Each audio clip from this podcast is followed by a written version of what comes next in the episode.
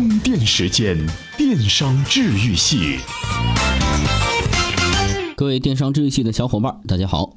上周啊，目前影响力最大的互联网知识社群逻辑思维对外宣称，它的 B 轮融资呢是已经完成，目前估值啊是已经达到了十三点二亿元。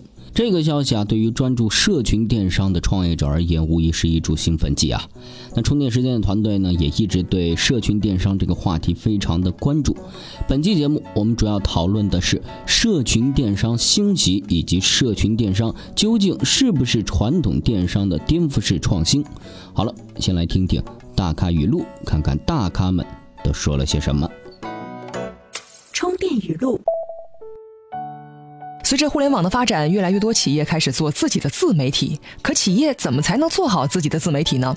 中国互联网营销的明星人物刁爷是这么说的：到底怎么说？怎么做自媒体，并不那么的难，难的是如何的找到一个企业的使命感。你一定要告诉你的小伙伴，什么是我们要做的，更重要的是什么是我们不做的。很多的企业战略缺点就在于我们做什么做什么做什么，大家做着做着呀，就容易做加法，越做越纷杂，结果什么都做不好。所以战略的制定是根据你不做什么来确定。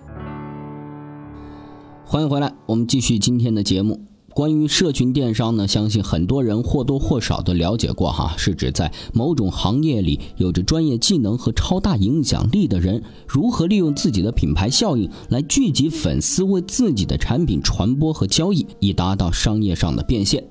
在社群电商里呢，内容是媒体属性，用作流量入口；社群呢是关系属性，用来流量沉淀；商业是交易属性，实现流量价值。概念很长，也有点拗口，不过没关系，我们继续往下分析，你就会明白。在研究社群电商之前啊，我们必须要先明确一个前提：社群电商不是传统电商或者移动电商的颠覆模式，而是两者的一个深化延伸。它呢是一种商业意识形态的觉醒，而并不是一个新的商业市场。它是社群经济的一个落地表现。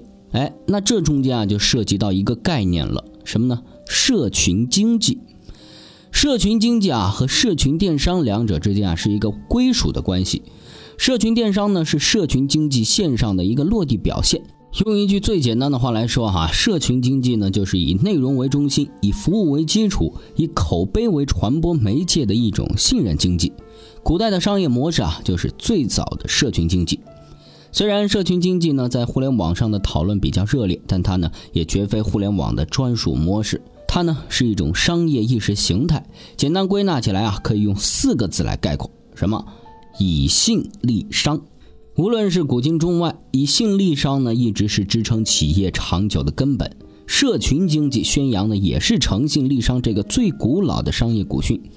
社群经济呢，贯穿整个商业世界，它既可以在线上，也可以在线下。一切可持续存在的企业都应该遵循社群经济的关键核心。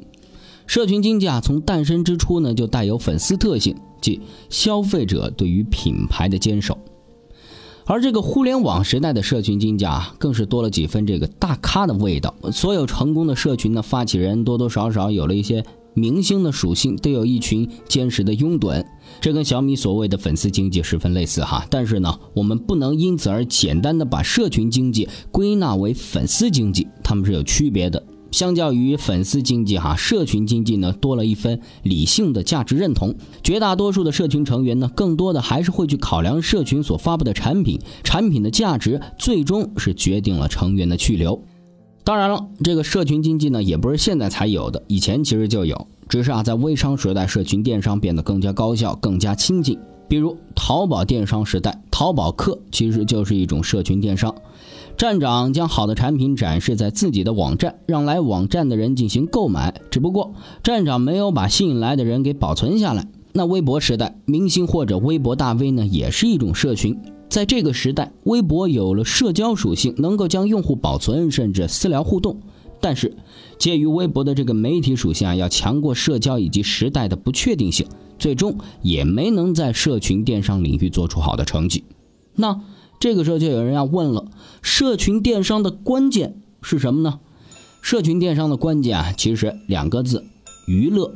当然啊，这个娱乐啊不是表面的娱乐，它包括有四点内容在里边。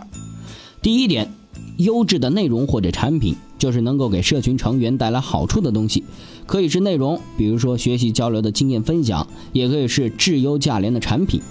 第二点，良好有趣的互动，这个呢可以说是一种简单的娱乐，是激起这个群友保持持续激情的这个重要的因素。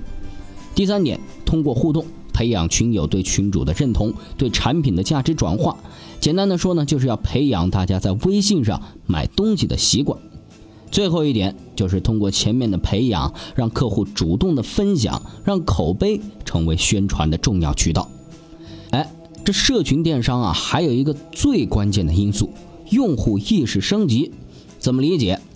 社群电商呢，其实是对传统电商客户系统的升级，是一次沉淀用户社群化的激活过程，把过去割裂的用户网络化。让客户和客户之间产生交集互动，在客户的高度互动当中呢，增加消费者的粘性。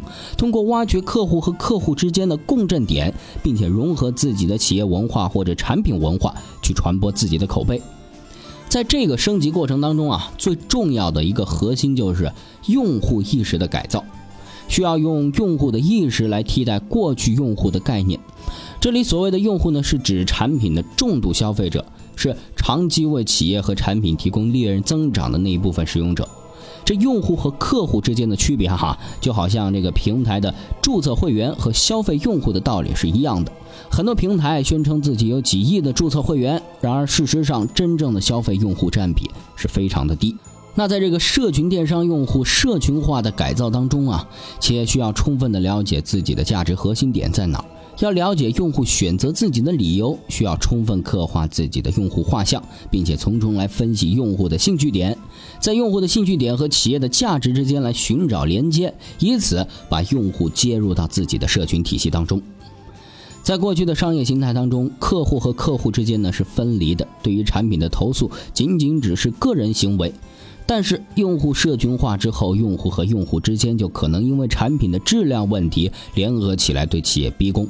所以，企业在进行社群化改造之前，需要做好两点准备：第一，危机公关的处理能力；第二，产品服务和质量的升级。好了，今天的内容呢就是这样。接下来来看看今天的关键词。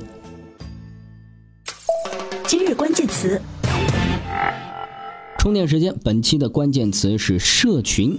在这样一个社群已死、逃离微信群聊多如牛毛的时代，如何让你的社群不死呢？哎，感兴趣的小伙伴可以到充电时间微信公众号后台回复“社群”来求得不死神药了。哈哈，那充电时间团队呢？全新改版的充电商城呢也已经上线了，里面有充电书局、耳机的痛点、U 盘式赞助以及装备推荐。哎，有需求的小伙伴呢可以到微信后台去查看了。另外，富含高效实用上课知识点的充电学院也即将预售，希望得到大家的多多支持。好了，感谢您的收听，我们下期再见。